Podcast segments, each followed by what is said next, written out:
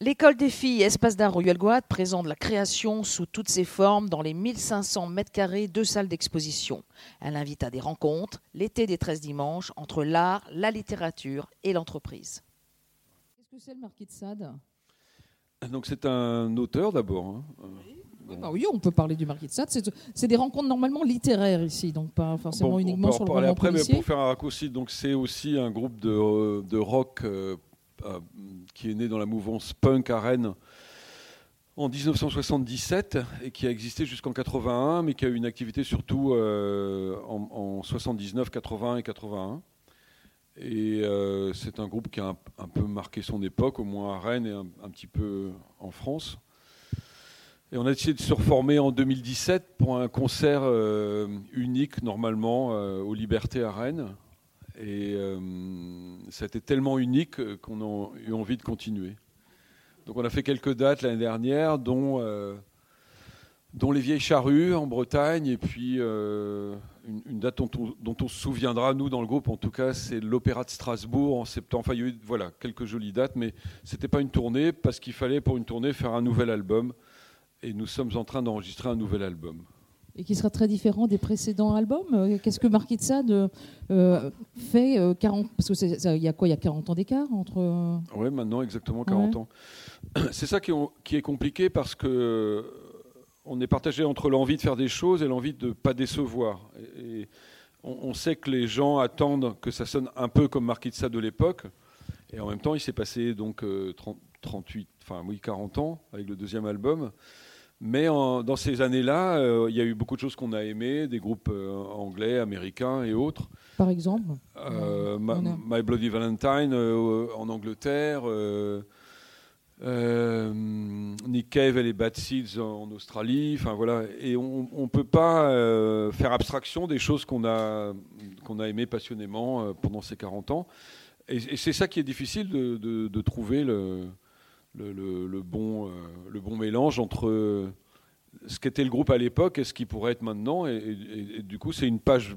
on est- on s'est retrouvé devant une page blanche il y, a, quelques mois, mais on est en train. Enfin, on, a- triché un peu parce qu'on a invité des musiciens américains qui étaient nos un, peu nos demi-dieux à l'époque, dont il y a le guitariste de Television, il y a, des gens comme ça qui ont vraiment. euh, il y a Tina Weymouth des Talking Heads qui donne un coup de main aussi. Donc ça devrait aider normalement à amener quelque chose de, de cohérent. Mais là, euh, pour l'instant, le, le chanteur n'a pas encore livré ses textes, donc nous attendons et après on, on verra ce que ça va donner. Normalement sorti l'année prochaine. Parce que donc, c'est pas toi qui écris les textes du groupe, mais par contre, tu, entre-temps, tu es devenu romancier. Oui, euh, au retour de... J'ai j'ai vécu la plupart des années 90 au Portugal et en rentrant, j'avais commencé à écrire à Lisbonne parce que Lisbonne m'a donné euh, l'espace et le temps. L'écriture, ça a beaucoup à voir avec le, temps qu'on peut y consacrer, en tout cas en ce qui me concerne.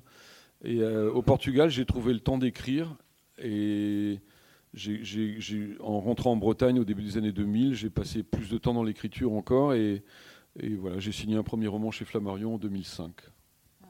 Et euh, maintenant, celui-ci, qu'est-ce qu'il a de particulier par rapport? Est-ce qu'il y a une similitude entre la suite d'albums pour un groupe et la suite de livres pour un écrivain Est-ce que Non, je ne pense pas. En, tout cas, moi, j'avais écrit deux romans, 2005-2007 chez Flammarion, un autre roman sorti en 2010. Et après, pour ce qui est de l'écriture, je me suis consacré à... C'est un ouvrage collectif, mais j'assurais la direction de publication, à une histoire du rock en Bretagne, Eroca, tome 1 et tome 2. C'est deux bouquins de 400 et presque 500 pages, des beaux livres avec des photos, beaux livres selon la, euh, la détermination habituelle. Et, euh, et là, j'ai pas pu écrire du tout. C'était un, un boulot énorme. Je regrette pas du tout d'avoir fait, mais euh, ça m'empêchait d'écrire autre chose à côté. que tu étais venu présenter ici, qui sont Absolument. sold out, qui étaient euh, des livres superbes Oui, le, le premier tome a été, enfin, les- tous les exemplaires ont été vendus en, 8 mois et on essaie de réimprimer le premier. Et voilà, c'est une saga qui couvre euh, euh, 60 années de, de musique électrifiée en Bretagne. Et, euh, et voilà, le tome 3 qui couvrira sans doute les années 2010. Je ne sais pas qui l'écrira, mais moi j'ai rempli ma mission de ce côté-là. Et après, quand ça a été terminé, je me suis remis à la musique. Donc j'ai eu plusieurs. euh, j'ai travaillé dans un groupe. J'ai monté un groupe qui s'appelait République. J'ai travaillé avec Nolwenn Corbel. J'ai produit son album qui est sorti l'année dernière. Et puis a leur formation de Marquis de Sade entre temps. Mais pendant tout ce temps-là, j'avais envie d'écrire. Et comme j'aime beaucoup le roman noir, je suis un gros lecteur de romans noirs, j'ai trouvé que c'était, entre guillemets, la récréation idéale par rapport à tout le temps que je passais en studio. Et donc je me suis lancé dans cette histoire et j'ai mis 4 ans à l'écrire. Voilà.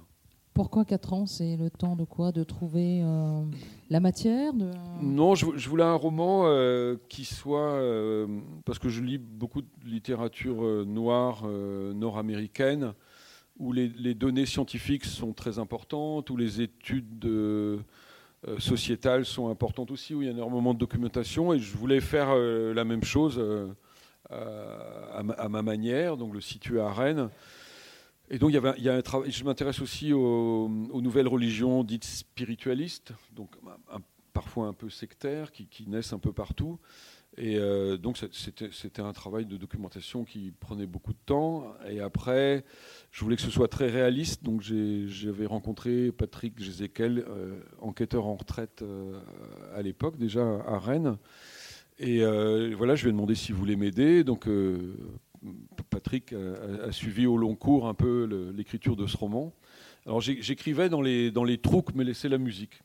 Mais euh, parfois, ça m'amenait à me lever à 5 h du matin, faire mon travail de documentation, écrire jusqu'à 9 h. Et parfois, j'ai trouvé ce rythme qui est pas mal, c'est de me rendormir de 9 h à 10h30. Et à 10h30, je me réveille à nouveau et je démarre une, journée de musicien et de producteur de disques. Donc j'ai réussi à m'organiser un petit peu comme ça, parce que ça fait presque 600 pages et et encore une fois, je voulais que ce soit vraiment réaliste. Et en dehors de Patrick, j'avais un, j'avais un copain à la BAC. C'est quoi la BAC? Euh, Brigade anti-criminalité. Pas, pas, forcément un, comment, des gens d'une très bonne réputation auprès des jeunes rockers avec qui je travaille. Mais, euh, mais c'était intéressant. C'est quoi l'objet de la BAC euh, Tiens, peut-être Patrick qui va nous répondre. Alors, la BAC, ce sont des gardiens de la paix, des brigadiers qui sont en civil, dans des voitures en civil, et qui cherchent à faire du flagrant délit. C'est-à-dire qu'ils tournent, ils font du flanc, ce qu'on appelle du flanc, c'est-à-dire qu'ils tournent dans la ville pour essayer de repérer des, affaires, ou bien qu'ils interviennent suite à des échos de radio pour euh, essayer encore de faire du flagrant délit. Voilà. Donc leur, métier, c'est de tourner en voiture En gros, ils peuvent, ils peuvent s'arrêter. Ils, peuvent s'arrêter pour planquer. S'ils sont, plus intelligents, s'ils sont plus intelligents, ils, se posent, ils regardent, ils essayent de faire des flags comme ça. Voilà. Mais moi, à Paris, moi, j'ai fait du flanc comme ça. Euh, dans le 15e et dans le 14, porte de Vanves.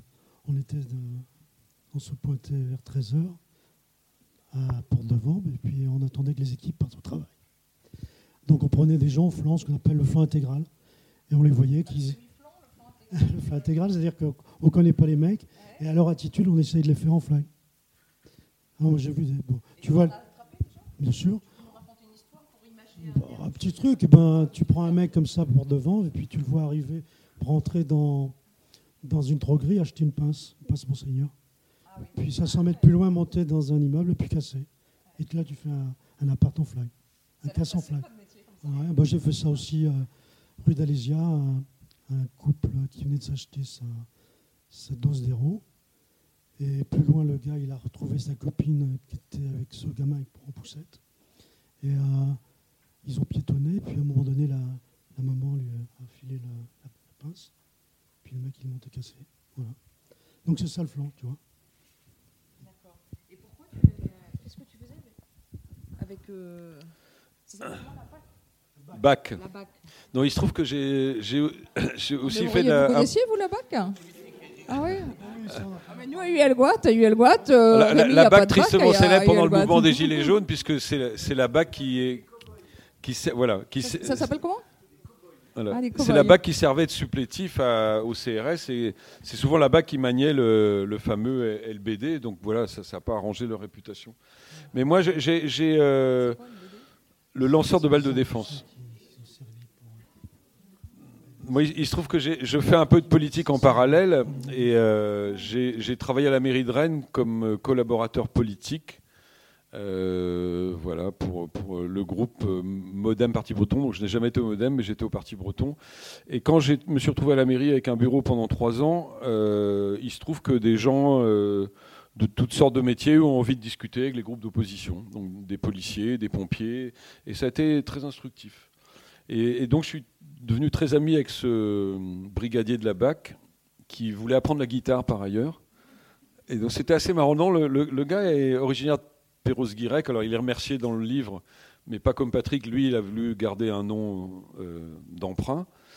Et euh, sa mère est une poétesse connue de la région de Perros-Guirec, mais il l'a pas vue depuis 40 ans. Enfin, c'est parfois des, des, des, destinées un peu cabossées. Quoi. il est rentré dans la marine à 16 ans et tout ça. Mais j'aime bien euh, ce garçon, mais juste pour l'anecdote, parce que dans le rock, les cow-boys de la BAC sont pas très appréciés. Et un jour, comme il voulait vraiment apprendre la guitare, il savait que j'étais en studio dans la, zone industrielle, route de Lorient à Rennes. Il m'a dit, écoute, on est en patrouille là, est-ce qu'on peut passer? Et je dis, mais t'es avec qui? Ben, Alors, les équipages étaient à 3 l'après-midi à l'époque. Je dis, ben, je sais pas. Alors, oui, oui, ok. Enfin, bon, finalement, comme c'est moi le producteur, je dis, passe. Et je dois prévenir tout le monde dans le studio qui, qui haine de la BAC, évidemment, tous. il y avait un peu de, de, mégots de pétard et tout ça. Bon, bon bah, cacher un peu ça. Ils disent, le mec, sérieusement, la BAC va rentrer dans le studio? Dis, écoutez, il y en a un qui est très sympa, les autres, je les connais pas. au bout d'un moment, ça sonne. Et là, il y a trois mecs qui arrivent. Donc, celui que je connais a l'air à, peu près civil, euh, malgré son statut, son statut civil malgré tout. Mais alors, les deux autres, ils avaient des têtes de tueurs. Enfin, c'est pour ça qu'on les appelle les cow-boys aussi, en civil. Et puis, un énorme téléphone. Euh, j'avais jamais vu un truc comme ça où ils attendaient les appels euh, éventuels. C'est pas le téléphone, c'est une radio. Une radio, voilà. Qui est reliée avec Avec le central, ouais. Tout le trafic radio. Et donc ils sont rentrés et euh, ça n'a pas marché en fait l'ambiance tout de suite. Ils ont tout de suite eu un, air de suspecter les jeunes qui étaient là. Et il euh, y, a eu pendant dix minutes un, espèce de, flottement. Et, euh, voilà. après, quand ils sont partis, moi ça m'a fait beaucoup rire, mais ça faisait beaucoup moins rire mes copains. En tout cas, ce, ce, brigadier de la BAC m'a aussi rendu beaucoup de services parce que même avant que je n'écrive, il m'a parlé de son quotidien si on peut dire, puisqu'il était de bac de nuit. Et ce qu'il m'a raconté euh, de la ville de Rennes, moi que je connais depuis 75, et la nuit à Rennes, vous pouvez me croire, je la connais. Mais là, depuis une quinzaine d'années, tu pourras sûrement confirmer, et les, pompiers le confirmaient aussi, parce que les pompiers sont aussi en première ligne sur les, choses pas très drôles. Euh, euh, voilà, une impression d'une société qui part un peu à la dérive, c'est un peu ce que je raconte dans le livre, mais c'est documenté et, ce que m'a raconté ce brigadier qui maintenant est en retraite, euh, faisait un peu froid dans le dos quand même. Voilà. Oh bah, je ne sais pas. Alors, Patrick, oui, euh, non, ce qu'il disait, lui, c'est que les actes de violence gratuite, au, fur et à mesure de, sa carrière, avaient augmenté terriblement. Et il y a eu un moment, donc ça c'est confirmé par des pompiers, hein, parce que les pompiers sont trouvés en première ligne. Il y a eu des moments où des jeunes étudiants en goguette à Rennes buvant un peu trop, se faisaient piquer leurs cartes bleues, on les amenait aux, distributeurs et on leur, demandait leur code, on prenait leur argent, leur téléphone, bon, ce qui est, je ne vais pas dire de bonne guerre, mais, mais après il s'est passé pendant une époque, ce que m'a raconté euh, mon ami de la BAC et les pompiers, c'est qu'après on allait leur casser la gueule dans des entrées d'immeubles et qu'on on leur frappait les, tibias avec des objets euh, très durs. Donc, euh, donc ça donnait des fractures spiroïdes, donc c'est les pompiers. Donc une manière de, casser de l'étudiant qui, qui, était plus des viols dans des entrées d'immeubles, même rue Saint-Georges et tout ça. Et d'un coup, moi qui ai des enfants à Rennes, je me dis merde, c'est quoi cette histoire? Et il y, y, a eu ça, alors je ne sais pas si ça empire ou si. Mais d'un coup, cette ville, moi j'avais traîné beaucoup, j'avais aussi vu des bagarres quand j'étais plus jeune, etc. D'un coup, ça devenait un truc un peu, euh, un, peu flippant, quoi. Et il n'y avait aucune raison que ce brigadier de la BAC raconte des histoires. Et, voilà. Et dans, le livre, je le dis parce que la, la BAC n'a pas forcément bonne réputation dans le livre non plus de la part des autres, des autres corps de police. Mais c'est eux qui sont en première ligne tout le temps et, ce qui les amène à être devant des gens de plus en plus dangereux, et leur manière de réagir n'est pas forcément la plus intelligente non plus. Avant de partir dans le roman euh, de Franck, tu es d'accord, Patrick, sur cette montée en violence physique euh, dans les villes, que ce soit à Paris ou. Tout à fait. Moi, ma spécialité, c'était les stupes. Moi, ce qui m'a choqué à Rennes, c'est l'arrivée en masse de l'héroïne et de la cocaïne. Euh, quand je suis arrivé en 93 de Paris, c'était pas du tout ça. Euh, au niveau toxicomanie, c'était du, shit. Quoi. Euh, au niveau héroïne, c'était vraiment quelques tox très très limités. Aujourd'hui, vous trouvez tous les produits. C'est-à-dire que le, dealer, il va vendre les trois produits. Il va vous proposer n'importe quel produit. Et à Rennes, vraiment, on trouve énormément de produits. Aussi bien les toxicos locaux qui, vont à Rotterdam pour euh, faire des voyages et reviennent chargés avec plusieurs kilos. Les Parisiens, les, gens des quartiers de Paris que connaît Gilles, qui, viennent chez nous, qui squattent chez nous, qui vendent aussi. Et puis, nos gens des quartiers qui, qui font aussi un gros, gros, gros trafic. Et là, on a vraiment un supermarché de la Camarenne énorme. Et dans tous les milieux. Et ça touche tous les milieux, professionnels et pas, que les jeunes, tous les milieux. Et ça engendre de la violence parce que ma question, sur la Alors, la, la, violence, au niveau stup, la violence, c'est plus euh, entre eux, en fait. Parce qu'ils se tirent la bourre entre eux, les, les, équipes. Ils se carottent, comme ils disent, ils essayent de se tirer leur cam ou leur fric. Donc, ils sont armés, mais leur violence, c'est entre, entre dealers, en fait. La violence, elle se retrouve entre dealers. Ou pour, pour les clients pour récupérer la monnaie, pour faire le recouvrement. Oui, mais ce dont parlait euh, Franck, c'était la violence sur le citoyen lambda. Ouais. Moi, j'ai moins connu. J'ai, moins connu ça, franchement. Moi, j'étais à la PJ, je n'étais pas au commissariat. Et euh, la BAC dépend du commissariat. le commissariat, la sécurité publique, c'est vraiment ceux qui sont vraiment en première ligne.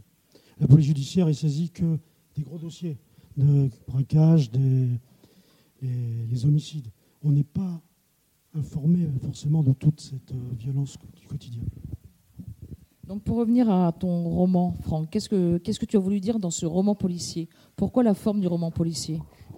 Euh, il y a plusieurs choses que j'aime dans le roman policier. Euh, d'abord, je suis un, un, lecteur de romans policiers. et euh, j'aime le côté ludique, c'est-à-dire euh, embarquer le lecteur et euh, lui, donner à, lui donner à deviner éventuellement, mais lui garder la, solution pour, pour, la fin. Et la manière de doser ça, ça m'a toujours intéressé. C'est quand même c'est une énigme dans l'énigme. Est-ce que, est que, le lecteur va comprendre À quel moment il va comprendre? Et, ça, ça, m'intéresse. Et après, le roman policier, parce que je, trouve que la plupart du temps, on a, affaire à des, à des, personnages qui sont euh, évidemment transgressifs, parce qu'il peut, y a souvent des meurtres. Et, euh, c'est pas. Ça commence par un meurtre, d'ailleurs. Oui, oui, bien sûr, tout à fait. Et, là, ça veut dire qu'on est euh, dans les régions, dans les endroits de la société où ça va mal, où ça, où ça disjoncte complètement. Et donc, le roman, c'est le, le, moment où le roman policier permet une critique de la société, où, on peut penser que certains secteurs sont complètement en décomposition à l'heure actuelle, mais on, peut aller directement euh, à, certaines analyses. Le, roman, en dehors d'avoir été euh, documenté par des rencontres avec des policiers, j'ai lu énormément de rapports de, sociologues sur euh, les, ghettos de riches, par exemple, puisque là, ça se passe beaucoup dans les quartiers riches à Rennes. comment les ghettos de riches se sont formés dans les, villes européennes à l'heure actuelle, comment ils essaient de se protéger. Et, là, ce qui m'a intéressé aussi, c'était de porter le fer dans, le, ghetto des riches à Rennes, c'est-à-dire le quartier qu'on appelle Sévigné. Euh, enfin voilà, et donc, euh, ça, permet, euh, au travers de, cette géographie de la ville, ça permet une critique sociale un, peu désinhibée, et, c'est ça qui me plaît, sans prendre de gants. D'accord. Et en tant qu'homme politique aussi, euh, qu'est-ce, que c'est ton message à travers ce livre? Parce que là, tu vas te présenter aux élections municipales l'année prochaine à Rennes. Donc, euh, on parlait tout à l'heure au déjeuner de tous les lieux d'enfermement, que ce soit les prisons et que c'est les, lieux de psychiatrie aussi, les lieux d'enfermement. Est-ce que tu peux nous, dire un peu ta, vision de J'essaie en fait de pas. Euh, donc, je suis guitariste de rock d'un groupe qu'on dit post-punk, donc j'ai dû être punk à une époque aussi. Euh, et je, suis, je milite pour l'autonomie de la Bretagne, mais c'est pas quelque chose qu'on sent dans, le livre. Euh, après, le fait est, et ça, ai, euh, beaucoup de policiers que j'ai rencontrés me l'ont dit, c'est qu'il y a un désarroi face à la montée de la violence, etc. Mais ça, c'est partout dans, le monde, malheureusement, d'une certaine manière. Mais c'est qu'en France, la, justice n'a pas assez de moyens les derniers classements au niveau de l'OCDE montrent que la justice française a très peu de moyens. Donc pour un policier, le fait de ne pas pouvoir s'appuyer sur une justice qui va vite, qui va plus vite avec plus de moyens, c'est embêtant. Euh, et aussi, il y a un problème euh, dans les moyens de la psychiatrie en France. euh, en particulier depuis Nicolas Sarkozy, où, il y a vraiment une psychiatrie qui est devenue très punitive, coercitive, etc., mais sans les moyens donnés. Et surtout, c'est un truc qui n'est pas du tout appliqué ailleurs en Europe. Ce qui fait qu'un policier, à l'heure actuelle, en dehors des.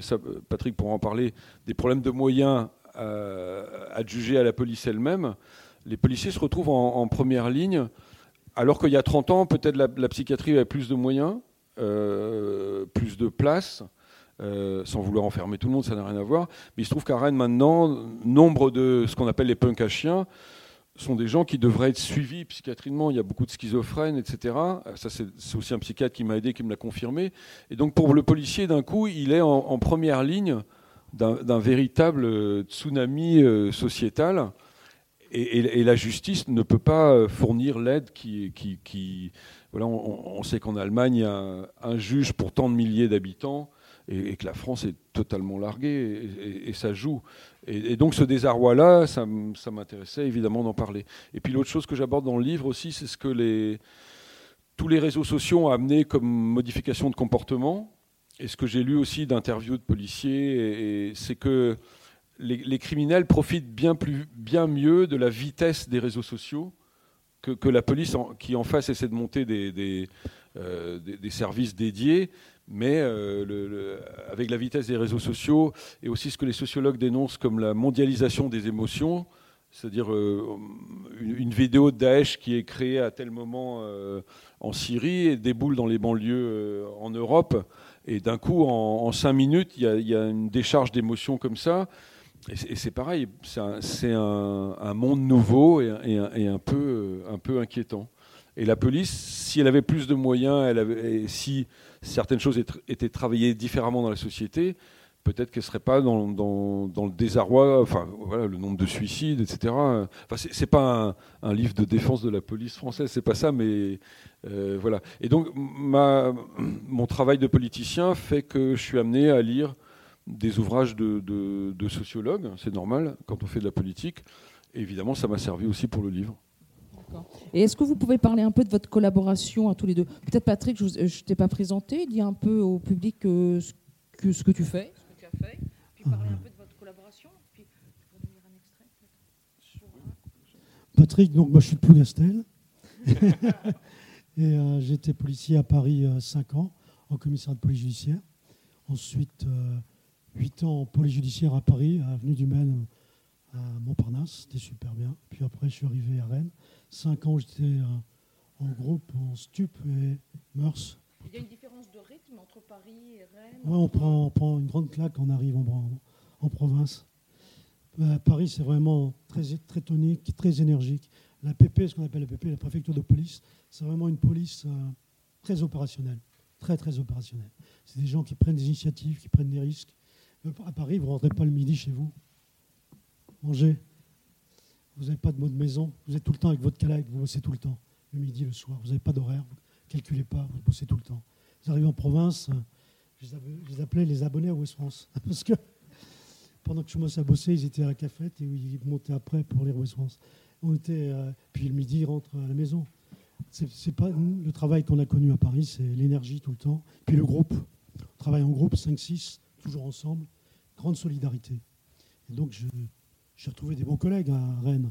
Je me suis occupé de Meurs et Stup. Puis, puis après, en PJ, j'ai retrouvé des anciens de la PP. Et là, j'ai pu retrouver un noyau de nouveau, où j'ai de nouveau pu faire l'initiative avec un groupe où on a travaillé, un peu comme à Paris, à faire de l'initiative avec des indices, à faire des plans, des filatures, des interpellations et toute la procédure. Voilà. Qu'est-ce que, quelle était la question? Un exemple de de, ce, que toi, tu as apporté, ce que toi tu as apporté à Franck et la mise en écriture après. Bah, moi, j'ai rencontré, euh, tu t'es occupé des, des, bars de nuit à Rennes à un moment aussi. De tous les bars. Voilà. J'étais responsable des bars. C'est comme ça qu'on s'est rencontrés. Plus de 350 bars à Rennes, c'était pas facile. Ah, il y a 365 jours. Hein.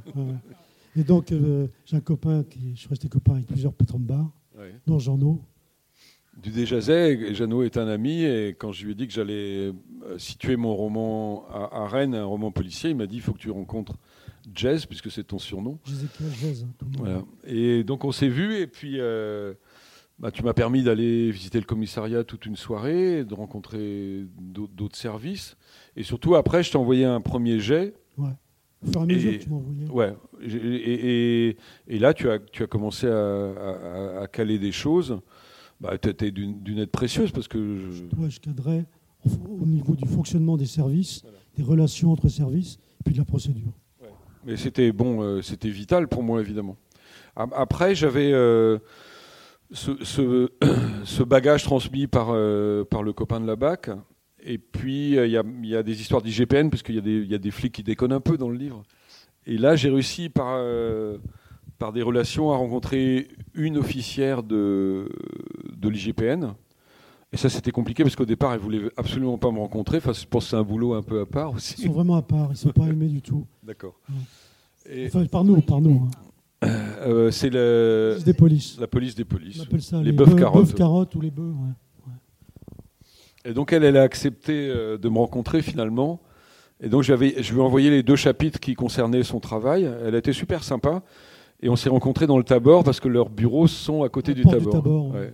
Et le, où, où, où, se passe beaucoup d'actions du livre. Et donc on a passé une demi-heure sur un, un, banc du Tabor et elle, elle, avait, elle, était un peu aux aguets comme ça, voir si elle n'allait pas être repérée. Non mais elle m'a ramené plein de notes et après j'ai pu lui renvoyer un mail. Bon, c'était super important. Et après, un, un, procureur en retraite qui a été super aussi. Et, puis, été euh, aussi accompagné d'un pédopsychiatre qui, a, son rôle aussi dans le, dans le livre. Et, et je voulais pas. Euh, euh, autant certains personnages sont déviants, on n'espère pas les rencontrer dans le quotidien, mais je voulais que tout le fond soit, soit réaliste. Et juste pour l'anecdote, j'ai dédicacé il y a un mois à Rennes et il y a une femme qui est venue et qui était à la centième page et elle m'a dit mais d'où vous avez vos renseignements sur le commissariat de Rennes comme ça j'ai cité ton nom elle m'a dit oh, je vois qui c'est mais euh, et, en fait après elle m'a envoyé un mail la semaine dernière et euh, très très très très très sympathique elle aimerait qu'il y ait une suite elle aimerait euh, aussi collaborer et donc elle est elle est capitaine de de l'IGPN voilà alors oh, des séries, pardon. Non, je confonds avec le. Voilà, des séries. C'est le, le renseignement intérieur, c'est ça? Ouais, c'est-à-dire c'est la jonction de, des anciens RG de la DST, renseignement intérieur. Qui ont leur rôle aussi dans le bouquin. Et comme je fais de la politique et que je suis autonomiste breton, je ne m'en cache pas, je lui dis franchement, euh, échanger avec quelqu'un de la, de la, de la DCRI, je ne sais pas si c'est une très bonne idée. Mais. Écoutez, on verra bien. Elle est charmante. Alors, il n'y a plus de groupe à la PJ qui s'en occupe, hein, des brisous. Ah oui? Suis arrivé, il y avait un groupe qui des Oui, tu m'avais dit, ouais. ouais. Peut-être que tu vas nous lire un peu un extrait, pour montrer un peu le rythme euh, rock'n'roll de ton écriture qu'on trouve aussi dans ta musique. Oui, alors, je sais, alors ça, ça, parle très peu de musique. Alors bon, je sais non, pas. Là, c'est, ça c'est dans le commissariat justement, et c'est euh, un passage où euh, ah, parce que je, je, décris dans le commissariat un ou deux tirs au flanc, qui, qui, ça existe. Et il y, en a un qui est au taquet, le lieutenant Hart, qui est un des personnages principaux, il tombe euh, dans, le bureau d'un euh, d'un gars de la PJ qui n'est pas très coopératif. Et, voilà, donc on a un moment de l'enquête où euh, tout est très embrouillé, certains commencent à voir la lumière, voilà, donc j'y vais. Le, le, lieutenant Hart entre dans le bureau de l'or, mais il n'y trouve que Bossuet qui fait des mots croisés dans une atmosphère saturée de Roland de bière. Pris en flagrant délit, le policier souligne une des questions comme si le, jeu du jour était relié d'une manière ou d'une autre à une affaire en cours. Tu veux savoir où est Jouan Jouan, c'est Laure Jouan, donc l'enquêtrice qui disparaît de temps en temps. Martial n'aime pas le petit sourire de son collègue. À vrai dire, c'est Michel que je cherche et elle n'est pas dans son bureau. Elle est partie au cimetière à embarquer Samir, ce qui fait qu'avec répond l'autre donc, ce qui fait qu'avec l'absence de Jouan, on ne sait même plus qui cherche encore la petite. Karlov sans doute. Et toi, tu fais quoi? Moi, je veille, je garde la maison, je fais des mots croisés. Qu'est-ce que tu veux que je foute? On a retrouvé un enfant enterré sous un arbre. Toi, tu as débusqué un cadavre dans un cimetière, mais il n'était pas dans le bon trou. Dans la forêt, j'ai croisé une sorcière qui communiquait avec Jules. Pour pimenter les choses, on a sans doute fait bouffer des cravates à sa vidant. Et il se pourrait que ce soit un gars de la maison qui soit impliqué. Comme si on n'avait pas suffisamment mauvaise réputation depuis quelques mois un gars d'ici, d'où tu tiens ça? Moguerou, donc c'est le commissaire. Moguerou se charge de l'affaire Savidan. Il m'a dit que les collègues qui l'ont admis en cellule sont sûrs de l'avoir fouillé. Il n'avait pas plus de cravate sur lui que de beurre au cul. Passez-moi l'expression. Par contre, l'avocat jure qu'un policier l'a accompagné pour visiter le pauvre Savidan, la veille du jour où il a confondu les fameuses, les fameuses cravates avec du bon pain de la rue Saint-Hélier. Il l'a décrit, brun, rablé, avec des cheveux courts. Cet avocat a l'air très impressionnable, mais ce n'est pas un bon témoin visuel. Qu'est-ce que dit le planton? Qu'il pensait que le type était l'assistant de l'avocat. Martial se frotte le menton, se dit que si les gars de la maison s'y mettent aussi, bon Dieu, ce que ces discussions avec Laure lui manquent. Ah oui, l'héroïne a disparu à ce moment du livre. Elle permettait d'avoir un œil sur toutes les affaires en cours, de se sentir dans le coup, une sorte de veille nécessaire autant qu'une manière de joindre l'utile à l'agréable. Ils établissent un portrait robot C'est fait. Je ne l'ai pas encore, mais on dit que ça ressemble effectivement au flic de base, tu vois, celui qu'on n'a jamais voulu être, parce qu'on s'imagine être enquêteur. Ça n'a pas l'air d'aller fort. En fait, on ne résout pas grand-chose ces temps-ci, t'as remarqué Toi, t'as eu le nez à ce qu'il paraît, mais vous êtes encore loin de trouver votre chirurgien du dimanche. Avec ce qui nous tombe sur la gueule chaque jour et ce qui va nous tomber encore plus dru dans les mois à venir, je ne vois qu'une solution. Laquelle? Démissionner. Est-ce que c'est vraisemblable? Est-ce que c'est une scène vraisemblable? Oui, complètement, oui. C'est cette ambiance-là dans les commissariats de police?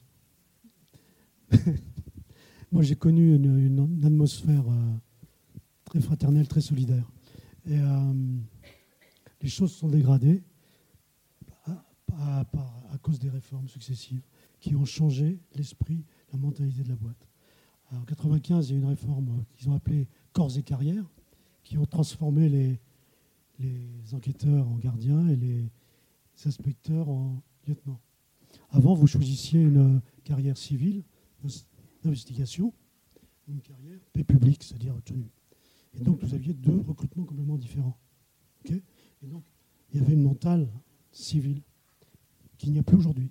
Parce que maintenant, ils ont tous la formation, ils sont tous en tenue, et à l'issue de la scolarité, eh ben, ils choisissent l'un ou l'autre. Et avant, surtout, avant, euh, on, avait, on, était formé de base dans un petit commissariat de PJ, après on était coopté quand on était fait ses preuves, un service PJ, etc. Donc c'était la cooptation. Les groupes se faisaient par cooptation, donc étaient très solidaires entre eux. et aujourd'hui, c'est plus le cas. Aujourd'hui, les gars, ils arrivent euh, comme ça. Quoi. Tu peux plus choisir tu ne peux plus construire ton groupe. Et donc, il y a forcément moins de solidarité entre les mecs. Mais c'est, à mon avis, un des problèmes que rencontrent les collègues aujourd'hui au niveau des dépressions et tout, parce qu'il n'y a, il a plus cette fraternité qu'il y avait avant. Avant, tout restait dans le groupe, restait solidaire. Et le patron, les patrons, en police, un patron, c'est un commissaire de police. Il y a très peu de commissaires qu'on appelle patron, on les appelle chefs de service. On appelle patron un commissaire qu'on respecte, qu'on admet comme flic. Donc, le groupe était très très important et c'était vraiment une fraternité qui a de moins en moins.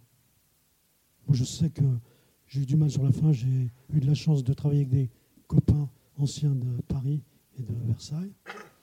Et quand je suis parti, ils m'ont dit comment ça s'est dégradé. Et ils partent de plus en plus jeunes parce qu'ils n'en peuvent plus. Ils ont du mal à s'adapter à cette nouvelle mentalité. Les suicides dans la police Il y en a toujours eu, parce qu'à partir du moment où vous avez une arme, c'est plus facile de suicider. Donc il y a toujours eu beaucoup de suicides dans la police. mais il y en a de plus en plus Il y en a de plus en plus. Oui, je pense qu'il y a. Avant, les gens étaient plus tenus, c'était une famille? Oui, c'était plus solidaire. Il y avait moins de jalousie. En plus, les gens, par exemple à Paris, tout le monde déroule sa carrière, ça c'est vite. Un flic, avant, euh, vous commenciez enquêteur, au bout de 20 ans, vous étiez commandant. Ou quand vous commenciez inspecteur, au bout de 14 ans, vous étiez inspecteur divisionnaire. Aujourd'hui, ce n'est plus le cas. Parce que quand vous commencez à de la paix, vous terminerez major. Vous ne franchirez jamais le pas d'officier. Donc il y a des jalousies, des amertumes entre le corps des, brigadiers majors et les officiers. Alors qu'ils sont tous officiers de police judiciaire. Ils ont tous la même qualification judiciaire, mais ils n'ont pas le même déroulement de carrière. Donc il y, a, tout ça aussi. Avant, ça n'existait pas, ça. Je parle dans l'investigation. Hein. Tout ça, ça a cassé, si vous voulez, la, solidarité qu'il y avait entre nous. Et ça a cassé l'ambiance et voilà. ça a rendu encore le. Alors que c'est beaucoup plus difficile, la violence qui rencontre, les difficultés que tu décris, mais en interne, c'est moins bon aussi. en plus, en plus, il n'y a plus de frais. Il n'y a plus de frais. Guillaume a tout piqué, les frères en son temps, mais de frais. Avant, on avait des frais. Quand on travaillait, on était récompensé. C'était de l'argent on touchait, on touchait du liquide. Quand on réussissait des affaires, on touchait du liquide. Parce qu'on ne coûtait pas nos heures. Et il tombait d'où le liquide? Ah, ça, c'était. euh, Tout le monde est à Guéant, je ne sais pas d'où ça. on avait des frais en fonction du travail qu'on faisait, parce que on travaillait samedi, le soir, on ne comptait pas nos heures. On ne comptait pas les heures. On travaillait tout le temps. Et donc, quand on réussissait, on était récompensé. Aujourd'hui, les collègues. Les... Ah non, c'était non, non, c'était du liquide. Et euh, euh, si tu veux, euh, le problème, c'est qu'aujourd'hui, les collègues, ils comptent les heures, donc ils ont plein d'heures de récup. D'accord? Ils ont plein d'heures de récup. Ils sont Les frais se sont transformés en récup. en heures de récup. C'est-à-dire que les mecs, ils ont six mois de récup. Ils Ah partent. Ils ont six mois de récup d'avance. Des années de récup, même. Il y a des gars de, de JPN qui ont. Pour le suivi des dossiers, c'est embêtant quand même. C'est un peu, c'est un peu embêtant. Il n'y a, plus d'argent, mais il y a des récup. Il y avait, à ce propos, d'ailleurs, euh, le, le, le- le chef des stupes de l'époque en, en retraite maintenant que tu m'avais présenté, Fred, il, il- il m'a dit ça. Il m'a dit, tu sais, à une époque, quand il y a, avant, que- parce que il, il dit, alors je me suis rencardé aussi après, il dit que c'est Guéant, le, le fait que Guéant a été pris ministre de l'Intérieur, quand même, pris la main dans le sac, à détourner les primes en liquide qui servaient à ce que décrit. Ouais. Et Guéant, lui, il a, il s'est pas emmerdé. Incroyable, j'ai vu Guéant encore interviewé à la télé l'autre jour, qu'on lui demandait sur BFM son avis sur un truc. Le mec, on sait que c'est un truand, quoi. Guéant a, a détourné. euh, oui, vas-y. Non, non, mais ce que, ce que m'a dit le gars, tu, tu réexpliqueras après. frais d'enquête, il s'est servi, et puis il a servi les directeurs départementaux de PJ de sécurité publique. Ils ont Gu- touché 40 000, 50 000 euros Ouais. en frais. Ah ben, Guéant, en frais. 10 ans, a Et tiré on a plus de 700 frais. euros en liquide. Et nous, C'est-à-dire qu'il avait. euh, Et, et nous, on a- nous, on n'a plus de frais en liquide. On n'a plus de frais. nous. Bah oui, oui, mais bon, c'est un, autre monde, bien sûr. Oui, mais ce que, ce que, ce que m'avait dit le. Vous êtes de la PJ aussi, monsieur? Ce que m'avait dit le directeur des stupes à l'époque, que tu m'avais présenté, euh, c'est que euh, à l'époque, le salaire allait à la femme. C'est-à-dire, le, le- il m'a expliqué ça vachement bien. Le, le- ah, À Paris, on touchait bien, mais en province, non. ouais. Mais à Paris, on gagnait, on touchait bien. On travaillait beaucoup. On travaillait Oui, mais que les primes, que les. non, non, mais que, que l'enquêteur vivait sur ses primes, ce que tu viens de dire, et que le salaire était destiné à la famille, et que ça permettait de s'en sortir. Mais là, il n'y a, y a, plus que- y a plus que le salaire, quoi. Et donc, il y a moins le goût d'aventure. Bon, tout fout le camp, autant le dire.